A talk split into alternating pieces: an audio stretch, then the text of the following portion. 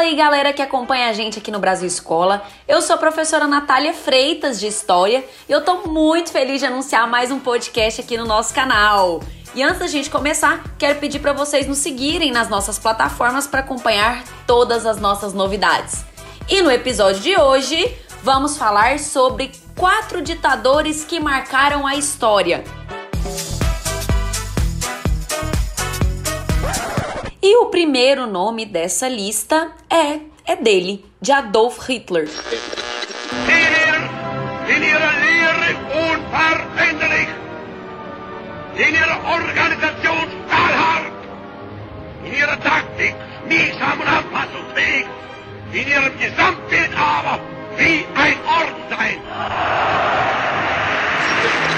Gente, Adolf Hitler é historicamente conhecido como um dos nomes mais marcantes do trágico século XX e da própria história da humanidade.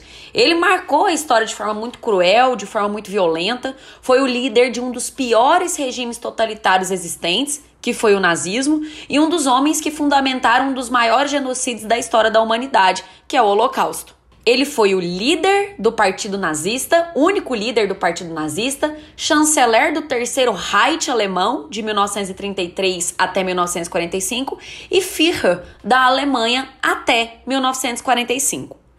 Quando falamos de Hitler, logo lembramos da Alemanha nazista. Mas o Hitler era austríaco. Ele nasceu em abril de 1889 na Áustria e ele lutou pela Alemanha na Primeira Guerra Mundial e foi ascendendo no cenário político alemão por meio desse discurso radical, desse discurso nacionalista que se voltava para certos grupos da sociedade. Combateu judeus, combateu social-democratas, combateu comunistas, assumiu o poder em 1933 e conduziu a Alemanha para a Segunda Guerra Mundial, ficando no poder até sua morte em 1945. Tudo indica que Hitler ah, acabou suicidando ali nos momentos finais da Segunda Guerra Mundial. O pai do Hitler, ele trabalhava como inspetor em um posto alfandegário de uma cidade do interior da Áustria. E aí, por isso, é, Hitler cresceu em um ambiente familiar de condição financeira estável. Ele não tinha um bom relacionamento com seu pai. Já a relação com a sua mãe era tudo indica que amorosa. Bom, mas os pais de Hitler acabaram morrendo enquanto ele ainda era adolescente. A morte do seu pai acabou colocando fim a um grande problema para Hitler, que era a sua carreira. O pai do Hitler, ele queria é, que ele seguisse carreira de funcionalismo público e se tornasse funcionário da alfândega, assim como o pai. Hitler, no entanto, ele tinha outro desejo para sua vida pessoal. E depois que sua mãe morreu, ele acabou se mudando para a Áustria, ele acabou se mudando para Viena. Lá em Viena, ele vai tentar aí é, começar e ingressar na sua carreira artística, né? E na verdade ele tentou. Ele tentou ingressar na Academia de Belas Artes, acabou fracassando por duas vezes, também tentou, né, tornar-se arquiteto, mas não teve sucesso. E a renda dele acabava vindo aí quase que de forma inteira dessa, da pensão deixada por sua mãe e também do empréstimo que ele acabou adquirindo com sua tia. E aí, ali, depois que ele se muda para Viena para tentar sua carreira artística, ele acaba encontrando uma, um ambiente político muito agitado. E esse ambiente político agitado acabou tendo um papel crucial, fundamental na moldagem deste caráter político nacionalista e preconceituoso do Adolf Hitler. O forte antissemitismo de Hitler, por exemplo, ele começou a ser construído durante os anos que ele morou em Viena. Lá ele vai ter, vai ter contato com muitas publicações racistas e antissemitas. A própria situação da Áustria, nesse momento, não era diferente da situação da Alemanha. Em ambos locais, o antissemitismo circulava nos debates políticos desde o século XIX. Mas então, foi só com a eclosão da Primeira Guerra Mundial que Hitler vai se alistar no exército alemão sendo convocado no ano de 1914. Lá no exército ele chegou a ser cabo, depois desempenhou papel como mensageiro. Sua função basicamente era levar as mensagens do posto de comando para os comandantes no fronte de batalha. A experiência na guerra também moldou parte de suas visões radicais. E depois que os alemães foram derrotados e humilhados pelo Tratado de Versalhes, Hitler vai se envolver com movimentos da extrema direita. Ele nunca aceitou a derrota alemã, muito menos as imposições humilhantes do Tratado de Versalhes, e daí em diante abraçou teorias conspiratórias. A mais conhecida delas era que falava de uma conspiração de socialistas e judeus responsáveis por sabotar a Alemanha durante a Primeira Guerra Mundial. Pela Grande Guerra, o Hitler chegou a receber duas condecorações, uma das quais foi a Cruz de Ferro, por ter demonstrado bravura na entrega de uma mensagem importante. Mas a Primeira Guerra foi decisiva na história do Hitler, do nazismo e do Terceiro Reich alemão, porque depois da Primeira Guerra Mundial, a situação na Alemanha tornou-se muito crítica. A agitação popular era intensa, a economia do país sofria com os abalos da Primeira Guerra Mundial e as teorias, as falsas teorias conspiratórias e a ação dos grupos de extrema direita acabavam disseminando ainda mais violência no território. Logo após a Grande Guerra, a Alemanha tornou-se uma democracia liberal, que ficou conhecida como República de Weimar, como consequência da derrota na guerra e da queda da monarquia. E foi nesse ambiente moderadamente democrático que Hitler começou a engajar-se e a crescer politicamente. Os discursos dele atacavam consideravelmente os judeus, acusando os judeus de estarem por trás da traição que a Alemanha sofreu na guerra e também por serem os responsáveis pela Revolução Russa, pela Revolução Bolchevique de 1917. Ele também atacava social-democratas, né, que era o grupo que estava governando a Alemanha nesse período republicano. E foi nesse cenário de crise, de instabilidade, de dificuldades pós-Primeira Guerra Mundial que o nazismo emergiu. O crescimento do partido nazista fez que a saudação Salve Hitler fosse popularizada. Só para vocês terem uma ideia, é, em 1928, os nazistas chegaram a conquistar mais de 10 assentos no parlamento alemão. Em 1930, mais de 100 assentos no parlamento alemão. Né? Em 32, mais de 200 assentos no parlamento alemão. E aí o partido nazista, ao longo do período entre guerras, ele foi se tornando o maior partido da Alemanha. Bom, mas depois que Hitler chega ao poder, né, ele começa ainda mais é, incitar esse discurso contra os judeus e outros grupos. Entre 1933 e 39, uma série de medidas foi realizada para poder excluir progressivamente os grupos, esses grupos rivais, né, que ele considerava rivais da sociedade alemã.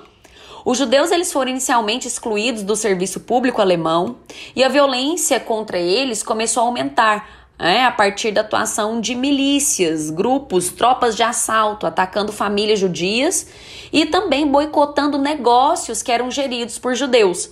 Em 1935, Hitler autorizou a consolidação de leis que impunham juridicamente a segregação dos judeus na Alemanha. Conhecidas como Leis de Nuremberg, essas foram um conjunto de ordenamentos jurídicos que tratavam da miscigenação e da sociedade alemã. Por exemplo, casamento entre judeus e não judeus foram proibidos na Alemanha. Assim como aqueles que ficaram, é, assim, né, como aqueles que ficaram proibidos de ter relações sexuais com não judeus. Os nazistas também estipularam conceitos que definiam a sociedade alemã. Assim, decidiu-se que quem tinha e quem não tinha direito a receber cidadania. E nessa, nessa ocasião, os judeus acabaram sendo excluídos. Essa exclusão jurídica acabava fomentando também a violência física. E em 1938, essa situação vai ganhando uma nova dimensão. Nazistas de toda a Alemanha foram mobilizados a atacar judeus. As casas foram invadidas, pessoas espancadas, lojas, lojas foram incendiadas. Esse acontecimento ficou conhecido como a Noite dos Cristais. O Holocausto ele acabou matando 6 milhões de pessoas. Essas mortes aconteceram por meio de fuzilamentos em massa, nos guetos e nos campos de concentração e também campos de extermínio, construídos para escravizar e matar judeus e outros grupos.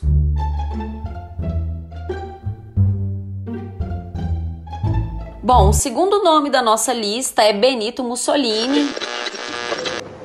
Nessun nemico peggiore della pace di colui che fa di professione il panciafichista o il paciafondaio. Benito Mussolini ele foi líder uh, do fascismo italiano e governou ditatorialmente a Itália entre as décadas de 20 e 40 do século 20.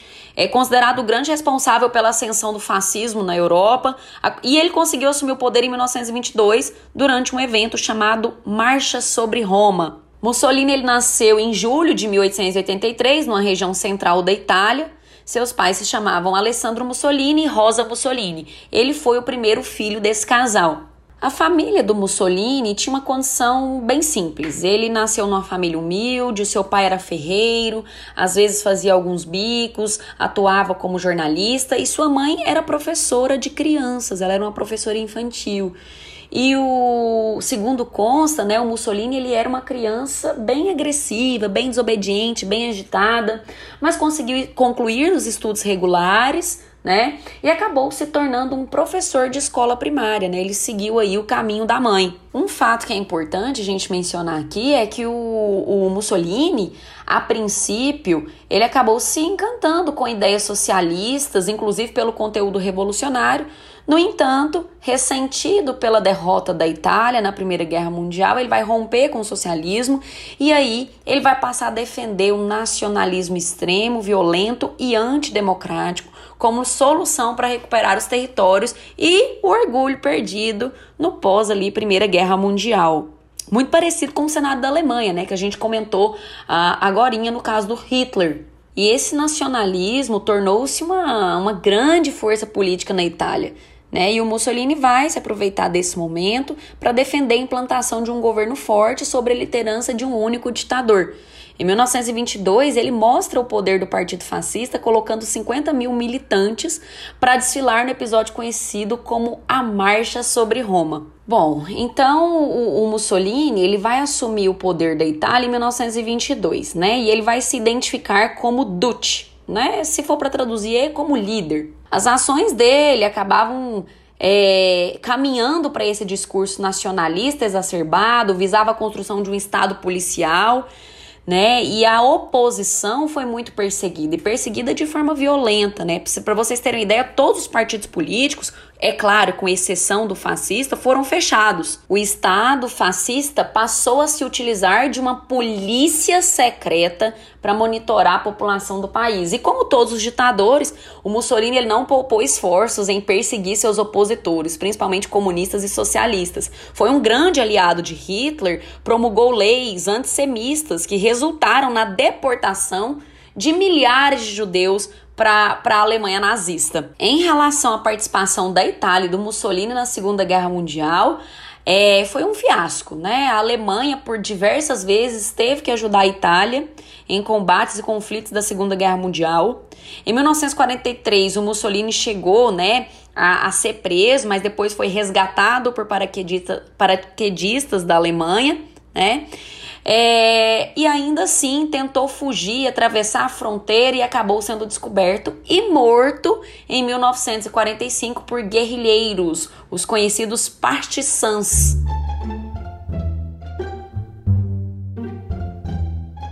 Bom, o terceiro nome dessa lista é de Augusto José Ramon Pinochet, também conhecido como Pinochet. El pronunciamiento de las Fuerzas Armadas y de Carabineros, hemos querido llegar a esta tribuna a presentar al pueblo de Chile la situación en que hemos encontrado la nación y las repercusiones que en todo orden significan para su desenvolvimiento como país libre y soberano. Gente, Pinochet, ele nasceu em Valparaíso no Chile em 1915, foi um general do exército chileno e foi ditador do Chile do ano de 1973 a 1990. E depois que ele deixa de ser ditador, ele se torna senador vitalício. Foi um cargo que foi criado exclusivamente para ele, né? Justamente porque ele foi um ex-governante militar e ditador chileno. Bom, mas a história dele como ditador começou em 1973, quando ele vai dirigir um golpe de Estado que vai derrotar o presidente eleito Salvador Allende. E esse cenário que estava ocorrendo no Chile, né, é, era um cenário que também estava ocorrendo em outros países da América do Sul. Se a gente for fazer uma análise aqui, entre as décadas de 50 e 80 do século 20, muitos países da América do Sul vivenciaram regimes ditatoriais, justamente por conta do contexto da Guerra Fria, da bipolarização mundial, e é claro, né, esses países estão no continente americano, que eram liderados ali, influenciados pelos Estados Unidos, que era líder da ordem capitalista. Bom, e o Salvador Allende, que foi o presidente eleito e derrubado pelo Pinochet, é, ele representava a esquerda, né? E, inclusive tinha sido a primeira vez que um político de esquerda havia chegado ao poder pela via eleitoral na América Latina.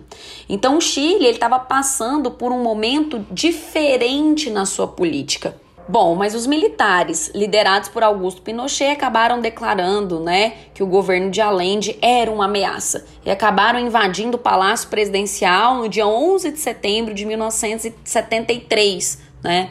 É, o presidente Allende acabou suicidando, cometendo suicídio, e o Pinochet acabou assumindo o controle do Chile. Como todo ditador, o Pinochet ele cometeu graves violações dos direitos humanos, é, como a censura, o uso da tortura interrogatórios.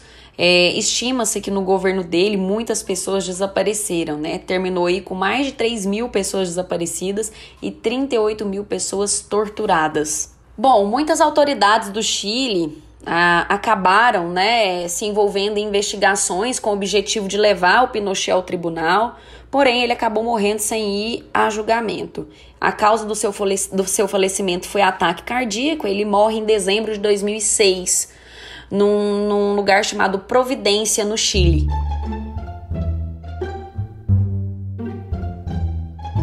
Bom, e o último nome da nossa lista aí de ditadores que marcaram a história, e é uma lista muito grande, né? Uh, mas a gente acaba tendo que selecionar aqui para o episódio de podcast. Então, o último nome da nossa lista aqui de hoje é de Joseph Stalin. Фашистская Германия, поставленная на колени Красной Армии и войсками наших союзников, признала себя побежденной и объявила безоговорочную капитуляцию. Joseph Stalin foi um político, né, revolucionário comunista soviético que governou a União Soviética de 1924 até a sua morte em 1953. Um dos cargos mais importantes de Stalin foi o de secretário-geral do Partido Comunista da União Soviética. Bom, mas a história de Stalin como líder da União Soviética começou após, após a morte do Lenin, né? Lenin morreu em 1924 e aí depois que o Lenin morre vai começar uma agitação ali muito intensa no interior do Partido Comunista Russo, né? Afinal de contas, qual seria a liderança capaz de dar prosseguimento ao processo revolucionário que havia começado lá em 1917, com a queda do czarismo? Então, depois da morte de Lenin em 1924, dois participantes da Revolução Russa começam a disputar o poder: o Trotsky e o Stalin. O Leon Trotsky ele teve um papel de destaque durante a Guerra Civil Russa. Ele criou o Exército Vermelho, teve um papel essencial na consolidação da União das Repúblicas Socialistas Soviéticas. E o Stalin também era um nome importante no processo revolucionário russo porque ele era secretário-geral do Partido Comunista. Bom, o Trotsky ele acreditava que o ideário da revolução deveria ser propagado para outras nações, transformando a experiência russa no início de uma experiência de uma revolução permanente. Em contrapartida, o Joseph Stalin ele já tinha o objetivo de concentrar né, o seu governo nas questões internas da Rússia, promovendo o que ele falava, né, socialismo em um só país. E só depois disso promover a expansão revolucionária em outras partes do mundo.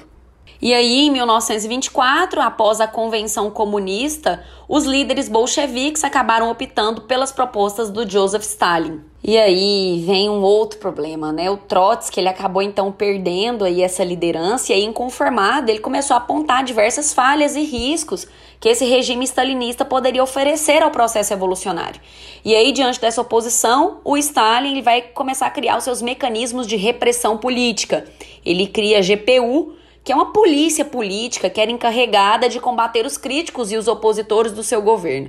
Gente, Stalin prendeu, exilou e executou seus opositores. E nesse mesmo contexto, Trotsky ele acabou sendo acusado, acusado de ser traidor russo e foi condenado ao exílio. Primeiro ele vai se refugiar lá na Turquia e depois ele vai se mudar para o México. Mesmo distante da União Soviética, o Trotsky ele continuava a criticar as ações de Stalin, acabou acusando é, o Stalin de ter acabado com o marxismo, até que em 1940 um, agente da GPU uh, acabou assassinando Trotsky lá no México.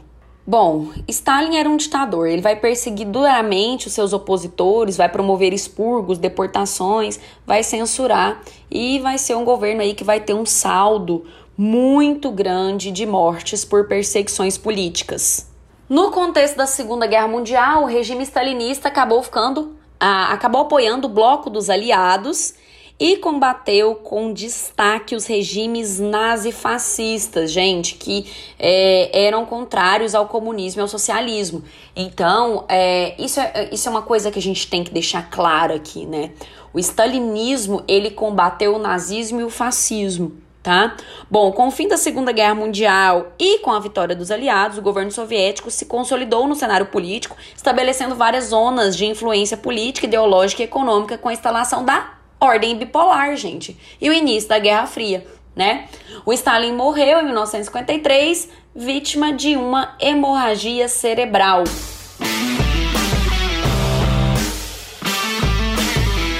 Bom, é isso, pessoal. Esses foram os quatro nomes escolhidos para o episódio de hoje aqui nesse podcast, tá bom? Espero vocês. Até a próxima!